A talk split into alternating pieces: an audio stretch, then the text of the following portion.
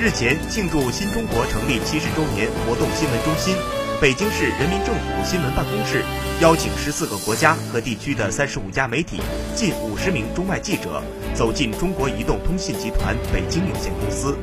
参访北京移动五 G 加客户体验中心，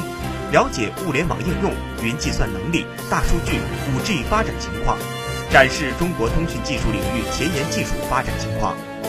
其中，5G 背包引发了中外记者的广泛关注。相比于单机设备，5G 背包体积更小，移动灵活。与卫星车、微波车、专线相比，5G 背包部署简单，成本更低，一个人就可以完成采集、拍摄、编码、回传的工作，能极大提升新闻工作效率。